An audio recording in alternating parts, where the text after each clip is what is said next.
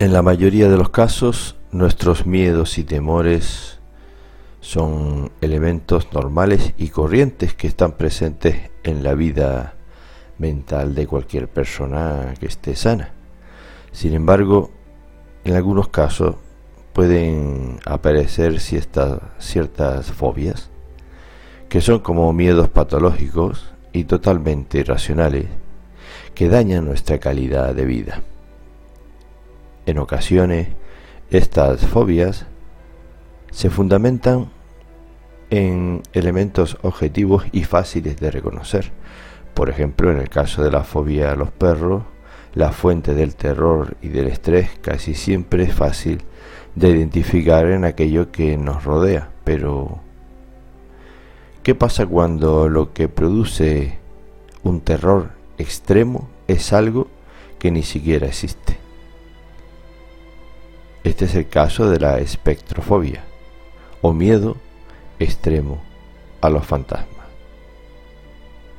Si nos preguntamos qué es la espectrofobia, podemos definirla como un trastorno mental que aparece cuando alguien experimenta un terror extremo y persistente a los fantasmas y espectros en general, o mejor dicho, a lo que interpreta que es una manifestación de una actitud de alguna entidad fantasmagórica.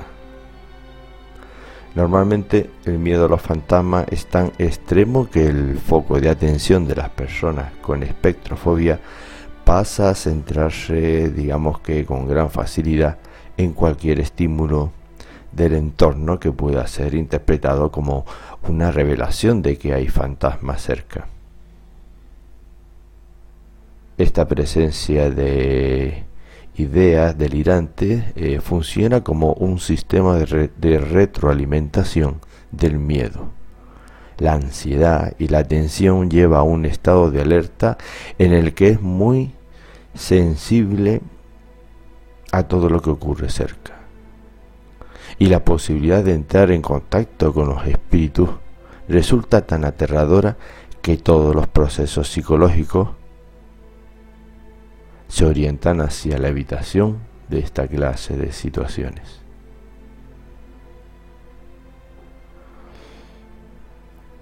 Las personas con espectrofobia se mantienen, digamos, como en un estado de tensión constante cuando se encuentran en un espacio que creen que es frecuentado por entidades sobrenaturales como los fantasmas. Esto significa que evitan estar solas en lugares oscuros en lugares cerrados o que han sido asociados a lo sobrenatural a través de historias o leyendas urbanas.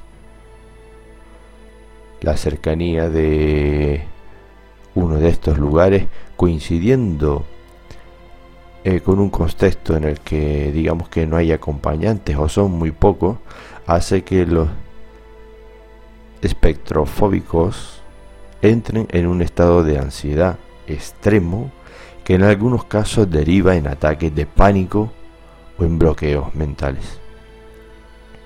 Por supuesto, un cierto miedo a los fantasmas sigue siendo relativamente común incluso en muchas personas adultas y que en principio no creen en estas entidades sobrenaturales.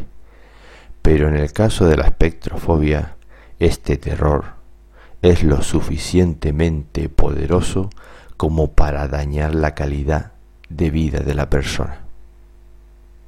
Además, este miedo no aparecerá solo a la hora de ver, escuchar u oír. Por ejemplo, obras de ficción inmersivas que digamos que trabajen con la idea de los espíritus y los fantasmas eh, y se extenderá a todos los ámbitos de la vida y sus síntomas podrán parecer en cualquier momento sin que la persona pueda controlar esto. Esto último es relativo, ya que personas con espectrofobia tienden a querer informarse sobre temas relacionados con la parapsicología y lo sobrenatural, y de algún modo aprenden a leer su propia vida como si fuese el guion de una película de terror para estar lo más preparadas posible ante la posible llegada de fantasmas. Es como un contagio del miedo de los espíritus. Como en la mayoría de las fobias, además, la sugestión tiene un papel muy importante y tanto lo que dice como lo que hacen los demás puede hacer que este miedo extremo se intensifique. Esto es también relativamente común, pues muchas veces el miedo de la persona con espectrofobia se contagia a los demás. Es verdad que también en menor medida. Y esto a su vez refuerza la idea delirante de que hay fantasmas cerca. Además, mientras que el miedo que experimentan las personas que ven cómo reacciona la persona con espectrofobia es fugaz y solo aparece en esa clase de situaciones específicas, el terror de esta última es persistente y no depende de la presencia de los demás para revelar sus síntomas.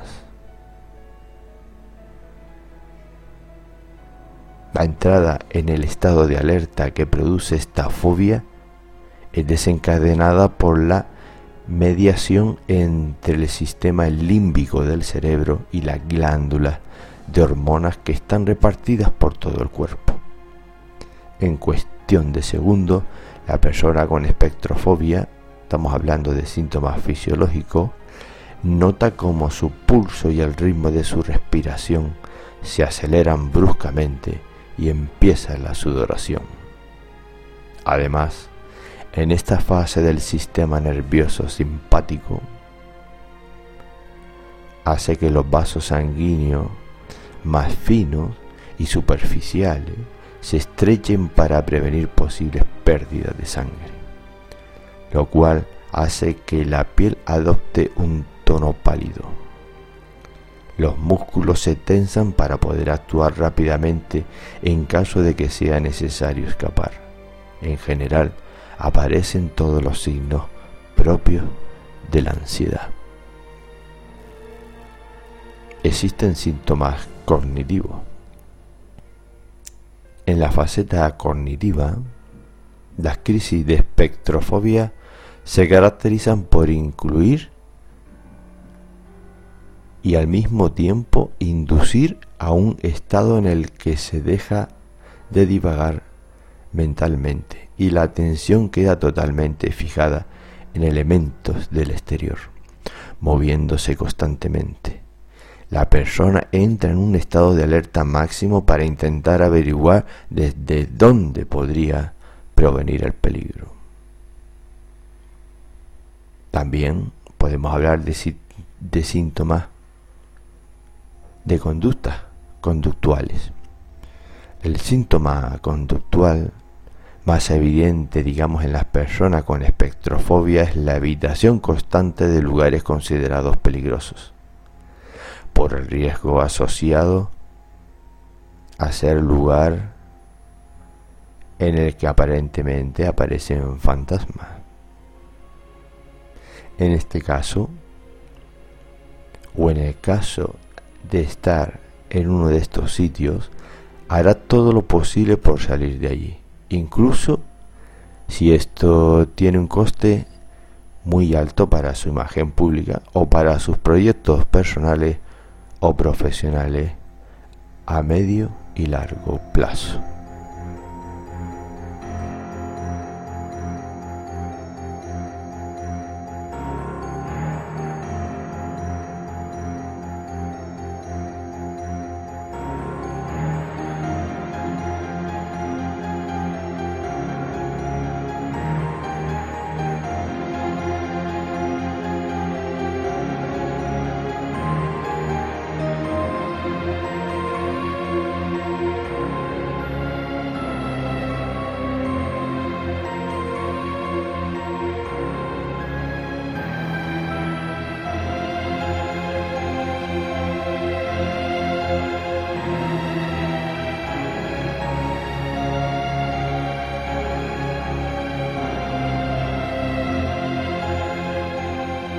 Saludos a todos, bienvenidos a Atrapados en el Silencio y les voy a comentar las formas de participar en este programa. Una de ellas es por supuesto en los comentarios de Ivo que están abiertos eh, solamente para los suscriptores de Ivo. Así que si quieres dejar algún comentario, pues eh, debes de suscribirte a este podcast.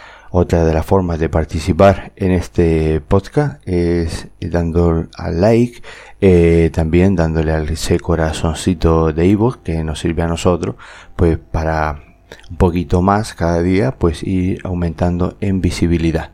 Y por supuesto, la última manera de colaborar con nosotros, pues es también eh, a través de convirtiéndote en un mecenas, en un mecenas de Atrapados en el Silencio, dando al botón azul de apoyar y dejándonos pues la cantidad de dinero la que tú creas conveniente que nos puedas dar, que eso nos va a ayudar a nosotros pues para seguir haciendo más programas y para también pues pagar los gastos derivados del mantenimiento de este podcast. Y a cambio de tu esfuerzo, a cambio de tu sacrificio y a cambio de tu interés, pues ofreceremos programas inéditos, exclusivos, solo para los mecenas, solo para los fans y por supuesto pues también eh, tendremos pues muchas eh, sorpresas en nuestros programas que podrás escuchar sin publicidad. Así que dándote las gracias por tu esfuerzo, dándote las gracias de antemano también por tu sacrificio, pues continuamos con el programa de hoy.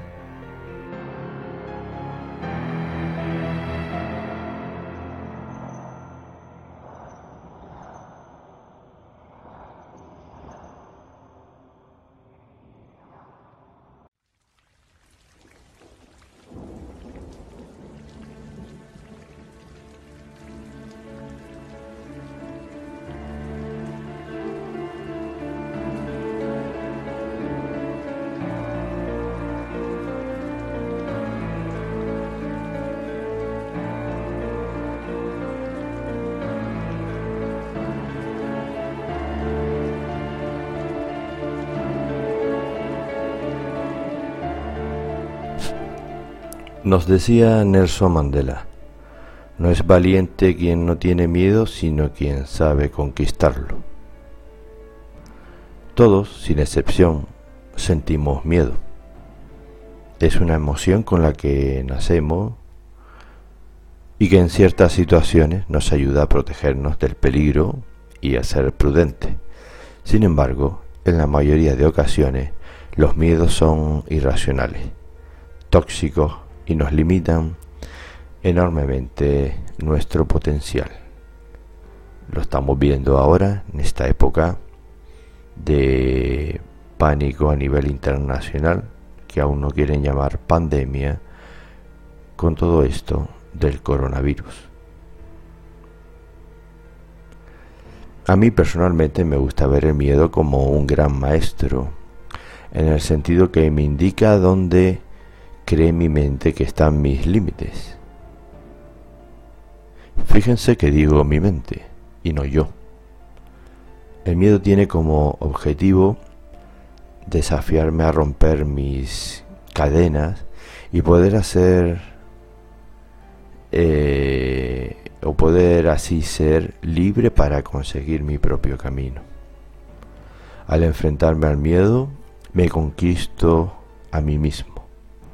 Por eso siempre digo a todo el mundo, si esto te da miedo, adelante. Significa que vamos por buen camino.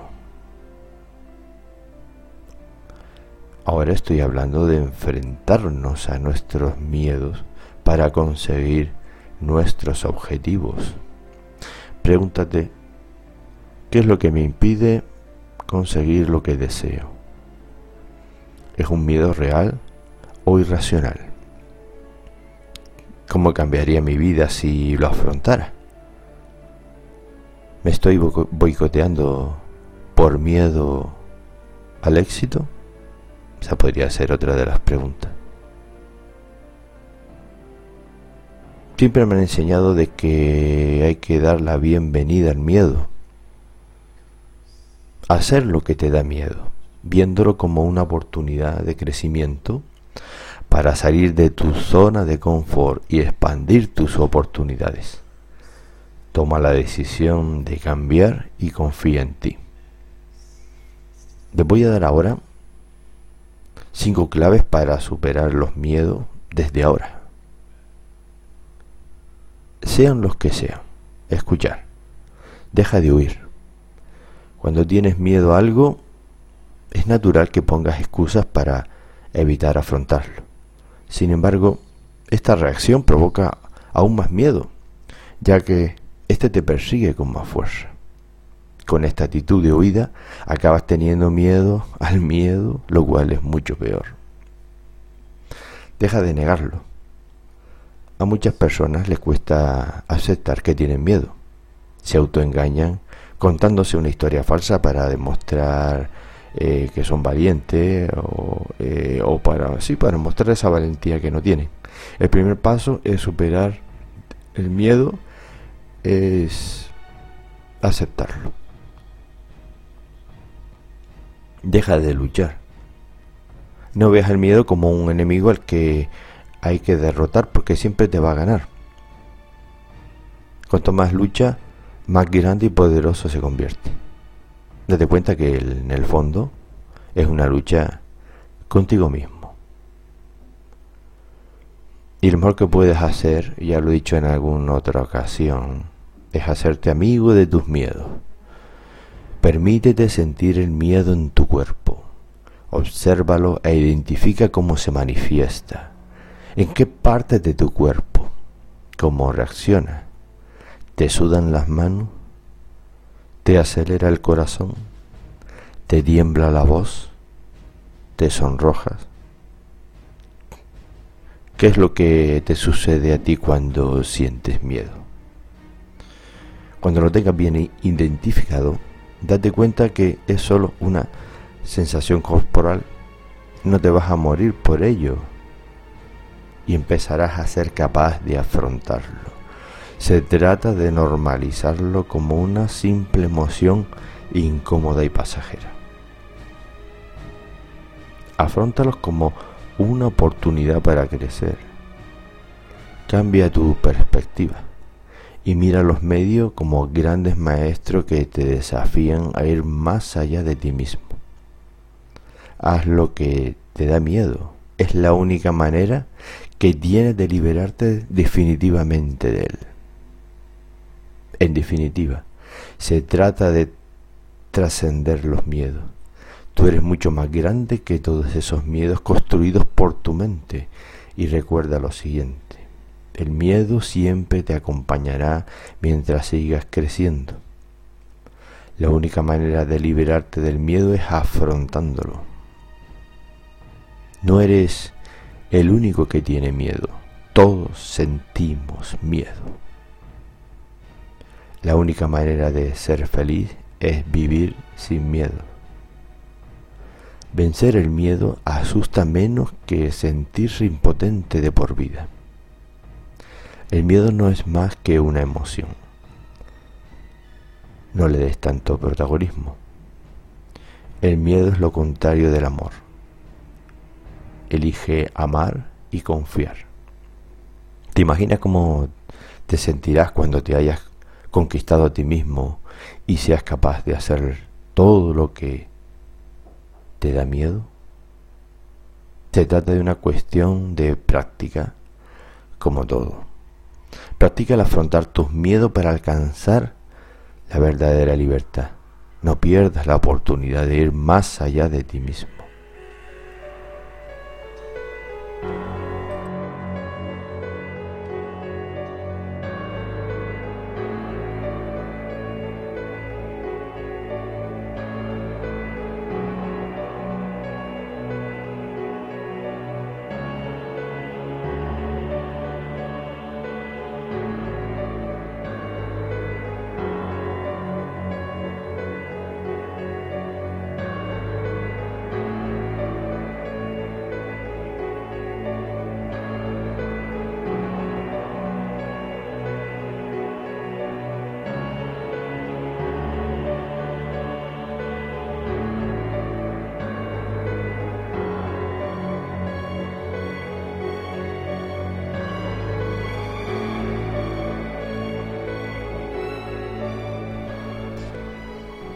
El miedo a los fantasmas, que se llama también la fasmofobia o también espectrofobia. Es la fobia a los fantasmas, es el miedo irracional a todo aquello que sea fantasmabórico, a los fantasmas en general. La palabra proviene de la palabra griega phasmos, que significa un ser fantasma, un ser sobrenatural, y phobos que significa temor o miedo profundo. Otra palabra para describirlo es espectrofobia, que se origina a partir de espectros o reflexión. Muchas personas jóvenes y mayores por igual, eh, digamos que temen a los fantasmas. Este miedo está profundamente arraigado en nosotros desde la infancia, alimentando aún más los alimentados aún más por todos los programas de la televisión, así como por la religión también y por supuesto por la cultura. Para las personas que tienen un miedo extremo a los fantasmas, la vida puede llegar a ser francamente miserable. Muchos se niegan a salir eh, después de que oscurece, después de que oscurece o a dormir solos o apagar las luces. Halloween es una época del año especialmente pues aterradora para muchas de esas personas. Dice que una de las causas de la espectrofobia puede ser la ansiedad. Una ansiedad anticipatoria, por ejemplo, el miedo a la muerte o a lo desconocido, o a cosas que se golpean en la noche. Son los principales, digamos, responsables de desencadenar esa, eso que llamamos la espectrofobia. Esto es alimentado por las películas, por los cuentos populares de miedo, por creencias religiosas supersticiosas y noticias o informes de los medios de comunicación sobre supuestos avistamientos de fantasmas. La amígdala, una parte del cerebro, eh, una parte secreta, eh, una parte del cerebro que tenemos, digamos, escondida en el cerebro, digamos que secreta una sustancia química que desencadena en el miedo. El cerebro simplemente hace esto como parte de su mecanismo de defensa. Por ejemplo, un niño puede haber sido asustado por sus hermanos o amigos, como resultado de, de lo cual, pues ellos tienden a recordar esos eventos temibles cada vez que son dejados solos o en la oscuridad. Los programas de televisión, las películas de Hollywood, la cultura o, las religiones también están impregnadas de nuestro miedo a los fantasmas. Los fantasmas son retratados como entidades malignas que hieren, dañan o tienen tendencias violentas. Las historias de fantasmas que se llevan a niños o, mascotas y los asesinan, que acaban con, no sé, con los ahorros de toda la vida, o que destruyen hogares, también desencadenan la espectrofobia. Muchos científicos creen que la fantasmofobia es en realidad el miedo a nuestra propia muerte o a lo que vendrá el coronavirus, podría ser. El concepto de personas muertas que regresan, que persiguen a un hogar, puede a veces ser eh, desencadenado por el estrés que proviene de la creencia de que alguien cercano a ellos está a punto de morir. La fasmofobia la fasmofobia puede ser bastante debilitante. La persona afectada, digamos que sufre de modo, eh, de algún modo, pues de muchos síntomas físicos, sociales y emocionales. Las palpitaciones cardíacas, el estrés y la ansiedad o los ataques de pánico pues son comunes en estos casos. Los niños, por ejemplo, pues pueden empezar a gritar, llorar o mojar la cama. Estar despierto por la noche, alucinando, saltando con cada sonido que uno oye en algunos momentos, ¿eh? son algunos de los síntomas más comunes del miedo a los fantasmas. Muchas de las personas que lo padecen muestran un rendimiento deficiente en la escuela o en el trabajo. La falta de sueño aumenta su estrés e incapacidad para concentrarse. Tienden a tener cambios de humor o pueden eh, parecer irritables, enojados o empezar a llorar por pequeños problemas. También parecen necesitados, deprimidos, pegajosos, tímidos, retraídos, nerviosos. Se ausentan fácilmente o se ponen nerviosos. La, la, mala, la mala vida social, por ejemplo, es común ya que su relación con sus compañeros o miembros de la familia puede ser tensa. La salud de tales individuos también sufre y su probabilidad de contraer diabetes, hipertensión y enfermedades cardíacas pues también aumenta. Es común la tensión muscular, dolores y molestias gastrointestinales en forma de náuseas, diarrea, vómito, dolores de cabeza, en fin, un montón de cosas el aumento de la transpiración, las manchas en la piel y las erupciones cutáneas son otros síntomas de la espectrofobia. Insomnio, mareo, desmayo, aumento de la frecuencia urinaria también puede ser observado en muchos pacientes.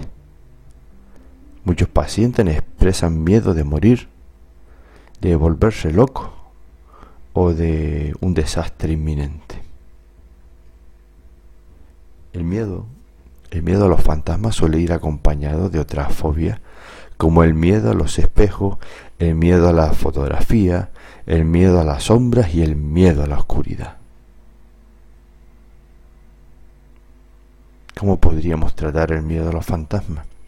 A menudo los individuos con fasmofobia evitan ser tratados para su condición, puesto que no creen, no admiten que su miedo es bastante incapacitante, por lo menos durante el día. En el caso de los niños con fobia, los padres sienten que el niño superará el miedo a los fantasmas con la edad. Los padres deben desempeñar también un papel importante en el tratamiento del miedo de sus hijos a esos fantasmas. Ellos pueden ayudar al niño a sentirse valiente a través de hacer creer, por ejemplo, juegos de rol o historias positivas de heroísmo y, valentía para ayudar al niño a sobrellevar su miedo. Para que esta terapia en el hogar tenga éxito, evitar que los propios padres muestren confianza. Es importante que no muestren ansiedad mientras intentan ayudar al niño a superar su ansiedad. Los adultos con fasmofobia deben intentar entender su miedo. Pueden hacer una lista de las situaciones que desencadenan el miedo y racionalizarlo anotando su respuesta, así como las maneras en que pueden cambiar la respuesta cada vez. Es importante obtener el apoyo de amigos y familiares y asegurarse de que el miedo a los fantasmas es absolutamente común y que no son los únicos que lo sufren. Hablar sobre el miedo es también una forma terapéutica de tratar la espectrofobia. Los foros en línea o fuera de línea, así como los psicoterapeutas, o hipnoterapeutas profesionales pueden ayudar al individuo a tratar la fantasmofobia.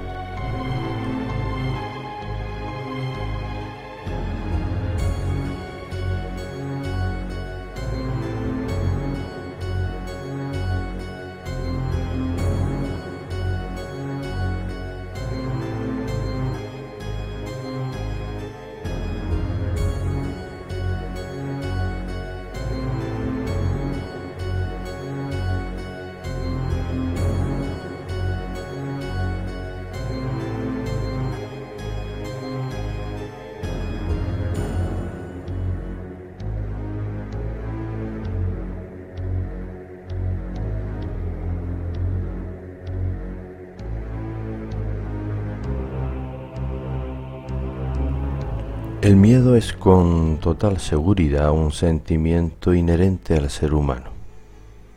Está ahí desde que nacemos hasta el mismísimo día de nuestra muerte.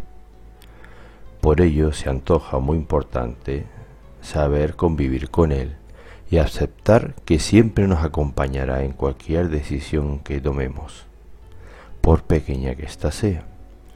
Por eso aunque en ocasiones este sentimiento nos desborde, es importante aprender a vencer el miedo para que éste no nos paralice. Sentir miedo no es malo. Esta emoción suele activarse cuando estamos ante una situación de peligro. El problema es que en ocasiones es irracional, es decir, no es un miedo real sentir temor a hablar en público o a la posibilidad de que una relación se rompa es fruto de inseguridades, aunque también probablemente estén actuando determinadas creencias que será necesario cuestionarnos. Nunca dejes que el miedo sea tan grande que te impida seguir adelante. Eso lo dijo un anónimo.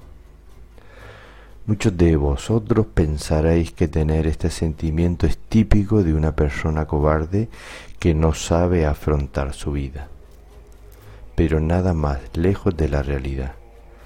Y es que el miedo es también una forma de autoprotección ante cualquier situación de peligro, sobre todo cuando ponemos en riesgo nuestra integridad física.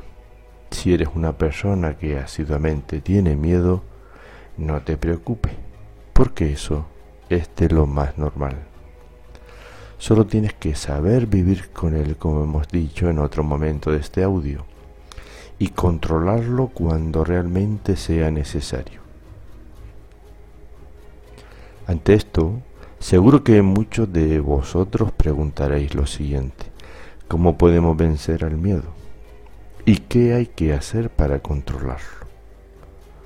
Pero antes de todo hay que decir que no hay una fórmula definitiva para vencer al miedo. Este no desaparecerá por arte de magia de la noche a la mañana. Más bien todo lo contrario. Pero sí podemos dar algunas claves.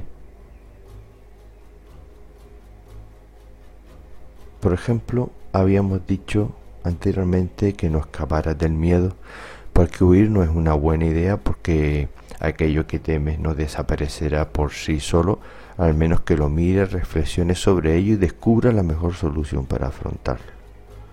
Habíamos hablado de aceptarlo, de no negarlo, porque si no acepta que tiene determinado miedo, difícilmente vas a podrás ponerle fin. Pues es necesario que sepas mirarte, observar aquello que te está pasando y admitirlo. Sin este paso, pues no podrás avanzar y también hemos dicho de enfrentarte a lo que te hace sentir miedo, así como lo oye. No importa el miedo que tengas, eh, o no importa que el miedo que, que, que, tengas, que la ansiedad pues haga esto de presencia o que empieces a, a ponerte muy nervioso. Tienes que superar este miedo y para ello tienes que sentirlo. Una vez, estés en, eh, una vez que estés en la situación, piensa que tienes ese miedo, te va a pasar algo malo de verdad, pues estás en peligro real. Es importante mencionar que para enfrentarse al miedo eh, ponerse en la situación que lo desencadena así de golpe pues puede causar pues una reacción muy fuerte. Por eso hay que ir acercándose al miedo de una manera gradual. Hablar con profesionales puede servir de mucha ayuda ya que también te va a brindar las herramientas necesarias para hacerlo de la manera eh, que mejor te vaya mm, a ti Dicen que la confianza es la mejor arma porque ten por seguro que será un proceso largo que requerirá cierto esfuerzo de tu parte. En primer lugar, la única forma de vencer de cierta forma el miedo es afrontándolo, como hemos dicho, es decir, cuando estés en un momento que no sea de tu agrado y quieras huir de él, porque no lo quiere encarar, lo mejor que puedes hacer es actuar y no dejarte llevar por tus instintos. Y para conseguirlo, piensa fríamente en la situación en la que te encuentras y después decide qué pros y contras te puede aportar lo que estás enfrentando. Un claro ejemplo de esto son los, las entrevistas, por ejemplo, de trabajo, que pueden crearnos un miedo irracional, por supuesto, porque siempre queremos causar la mejor impresión y de cumplir también con todas las expectativas que han puesto en nosotros. Asimismo, la fobia son también las grandes cunas de nuestros miedos, de nuestros miedos más básicos. Pero si conseguimos afrontarla y tratarla de tu a tú, podemos obtener resultados realmente satisfactorios para superarla lo antes posible. Todo lo que quieras está del otro lado del miedo. Qué bonita frase. Todo lo que quieras está del otro lado del miedo. Y es que una vez que hayas intentado vencer el miedo por primera vez, puedes tener la completa seguridad que a la siguiente vez será mucho más fácil. Y así sucesivamente. Solo tienes que confiar en ti mismo y ya verás, cuando lo superes y sigas para adelante, ganarás en autoestima y confianza.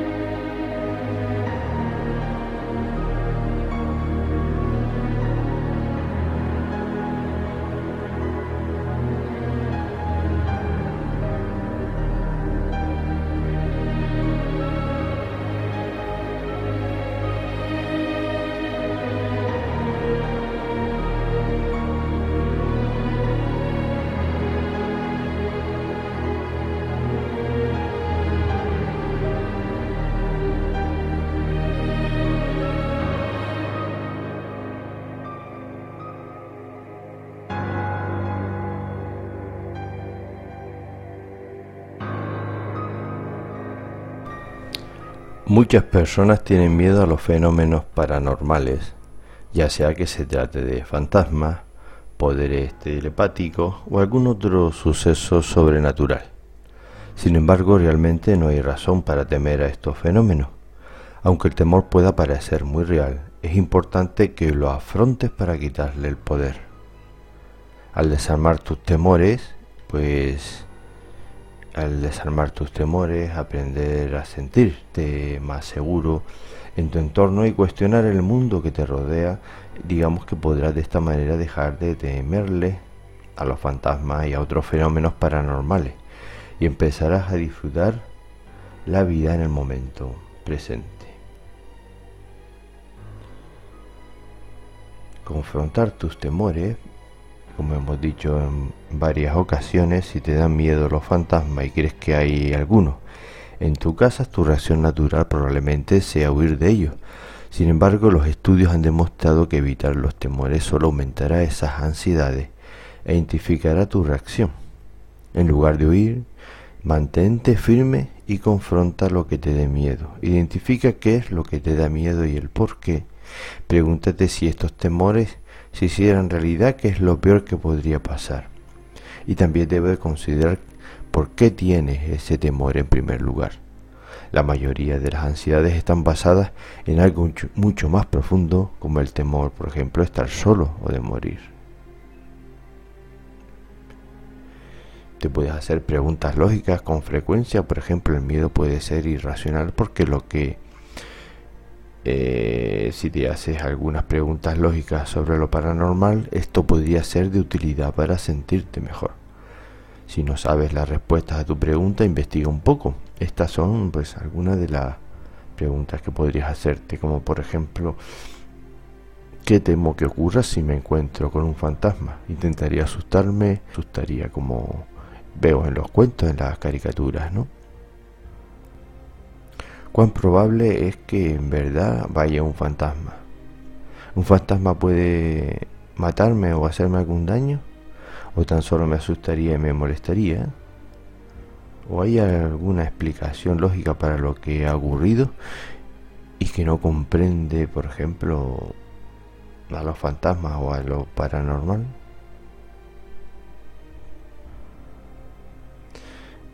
Algunos utilizan el humor para desarmar los temores.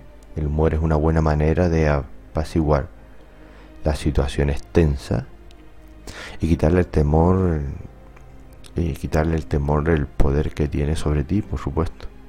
Puedes usar esta técnica en cualquier situación, incluida una de las que, que más puede hacerte daño, por ejemplo, la que temas a los fantasmas o algo paranormal. Trata de imaginar fantasmas y monstruos ridículos y, cari en forma de dibujo animado o caricaturesco.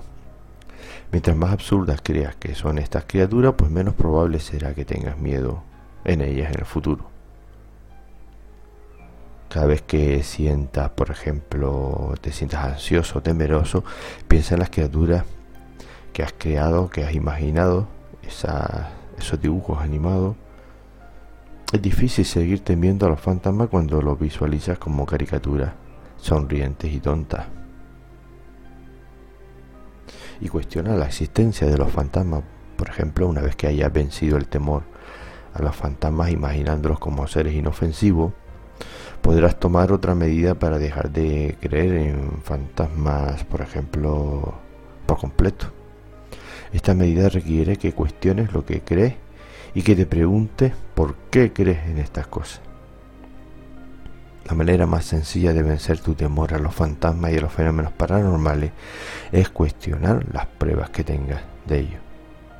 Pregúntate honestamente, ¿qué pruebas tengo de la existencia de un fantasma o de cualquier otro fenómeno paranormal? Trata de recordar que has vivido por años y que nunca has sido acosado o atacado por un fantasma. Y si has vivido tanto tiempo sin experimentar un ataque paranormal real, es seguro asumir que nunca experimentarás uno. Y te darás cuenta rápidamente de que la mayoría de las pruebas de que los fantasmas existen están basadas en sentimientos e intuiciones, en lugar de hechos concretos y observables. Aunque existan cazadores de fantasmas, el hecho es que los científicos no reconocen la existencia de los fantasmas.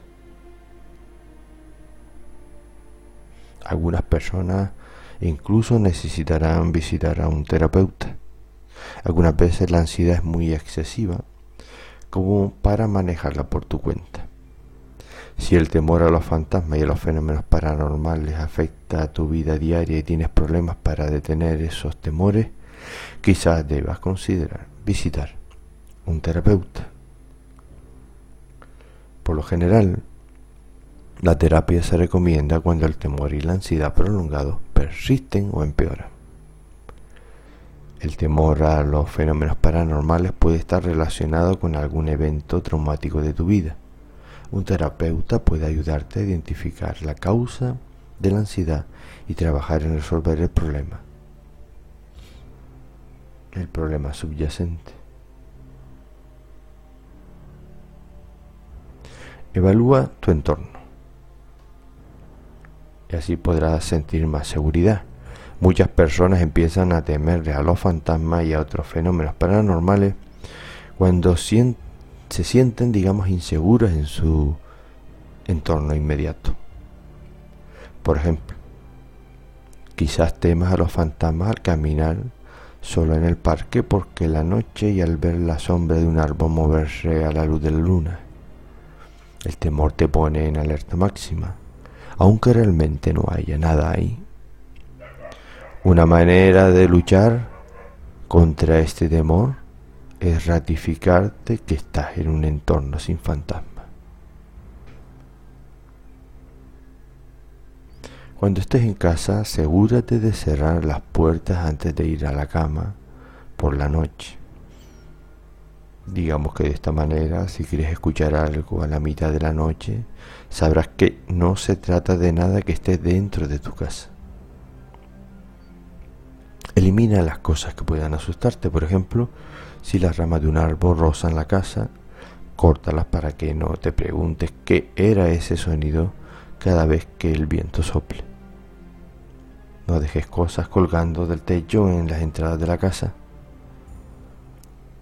Puedes ver estas siluetas por la noche y asustarte al pensar que son fantasmas. Trata de dejar una luz encendida al apagar las demás luces. Tener una fuente de luz quizás te ayude a dejar de temerle a lo que pueda estar, por ejemplo, acechando en la oscuridad.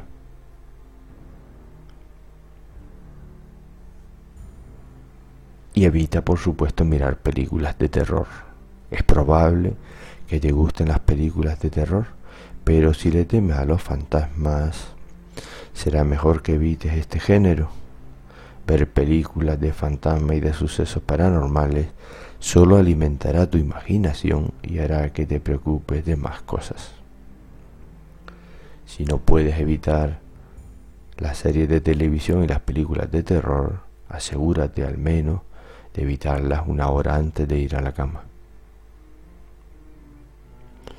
Tomar un descanso de las cosas que dan miedo antes de ir a dormir hará que seas menos propenso a permanecer despierto por la noche pensando en los fenómenos paranormales.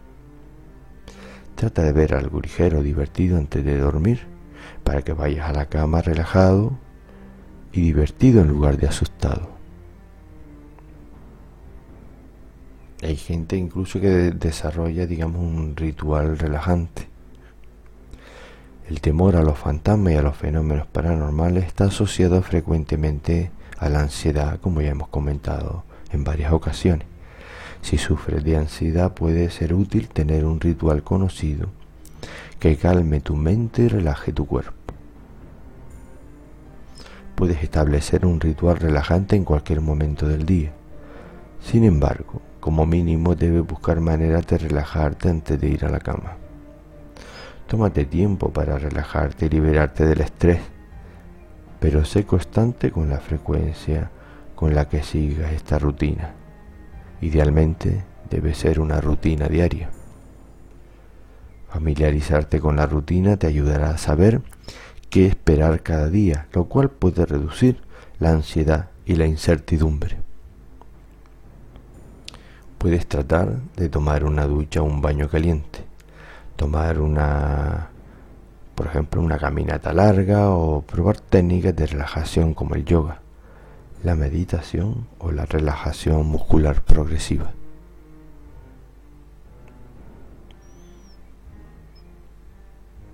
También puede ser muy bueno desarrollar tu autoestima. Otra manera de combatir la ansiedad es mejorando tu imagen personal Podría parecer que esto no está relacionado directamente con el temor a los fantasmas, pero los estudios han demostrado que estimular la autoestima puede ayudar a controlar los problemas de ansiedad, incluida la ansiedad relacionada con los fenómenos paranormales. Reconoce tus fortalezas y tus logros. Al identificar que eres bueno y las cosas que has logrado, podrás empezar a sentirte más fuerte y mejor contigo mismo. Permítete sentirte bien con respecto a tus logros.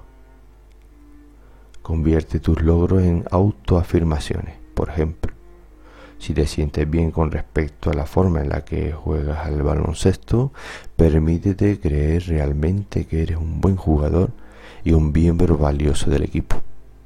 Asimismo, puedes desarrollar tu autoestima y tranquilizarte asegurándote que eres capaz de lidiar con todo, incluso con lo desconocido. Reitera tu seguridad. Al final del día debes recordarte que estás protegido de lo perjudicial. El temor a los fantasmas probablemente esté asociado al temor a estar solo, a estar en la oscuridad o incluso a la muerte. Al reiterar que estás protegido podrás luchar contra alguno de estos temores cuando surjan durante los momentos estresantes. Recuerda que los fantasmas no son reales aunque crea que los fantasmas son reales, son seres inmateriales sin cuerpos físicos, por lo tanto, no hay manera en la que los fantasmas, en caso de que sean reales, puedan dañarte ni a ti ni a nadie. Es más probable que tus temores estén asociados a una ansiedad subyacente y más profunda que no se haya abordado del todo. Controlar la ansiedad te ayudará a sentirte más seguro y vencer tu temor a los fantasmas.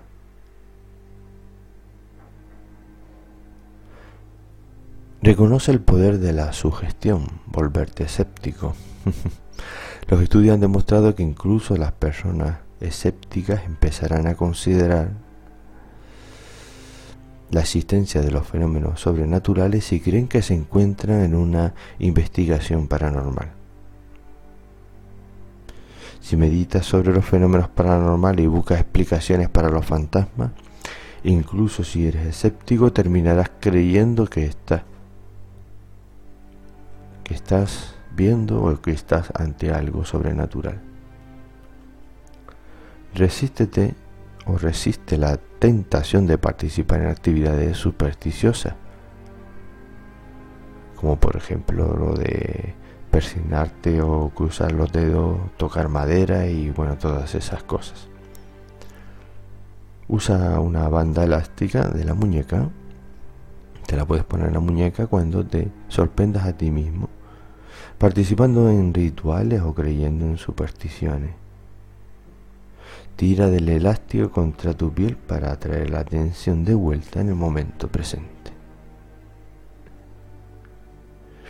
y busca explicaciones lógicas. La, mayoría, la mayoría de, de las personas que creen haber visto o escuchado un fantasma han tenido esta experiencia en entornos relativamente eh, invariables en los que hay poca estimulación.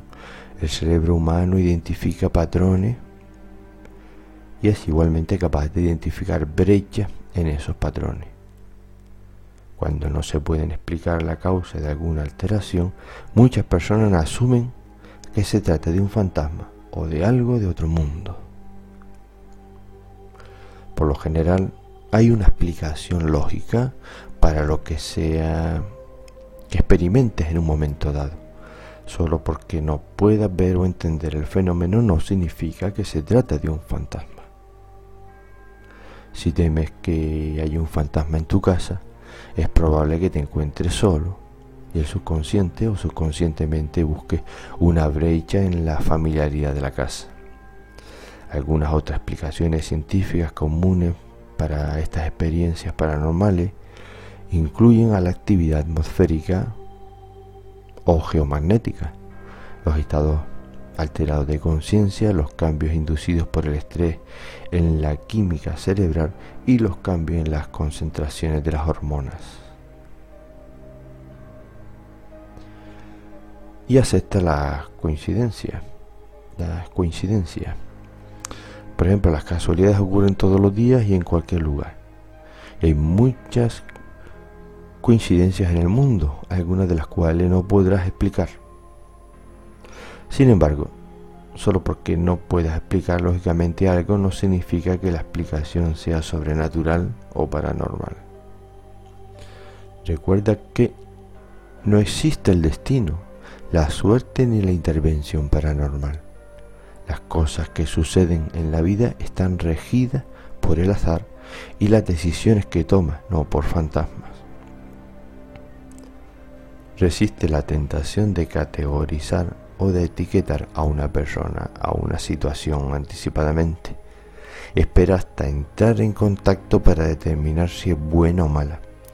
Y reflexiona acerca de cómo ha surgido la oportunidad. Por lo general, a través de una serie de decisiones, no algo paranormal. Y por último te voy a decir, haz algo para distraerte del temor, como es escuchar música o ver algo divertido en televisión. Y si eres religioso puedes tratarte de rezar. Esta acción puede hacer que te sientas más seguro y protegido y te distraerá de tus temores.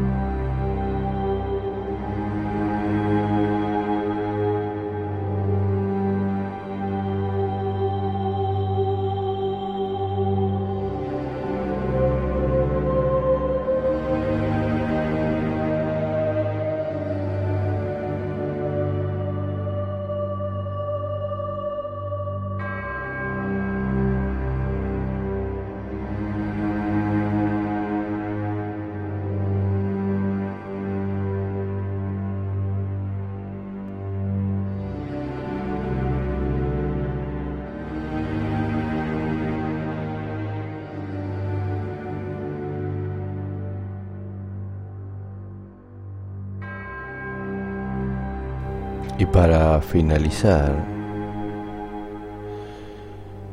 voy a terminar con esta frase. Nuestro cerebro no quiere que seamos felices, él solo quiere que sobrevivamos. Por ello somos esas criaturas aquejadas de estrés, de miedo y de ansiedad.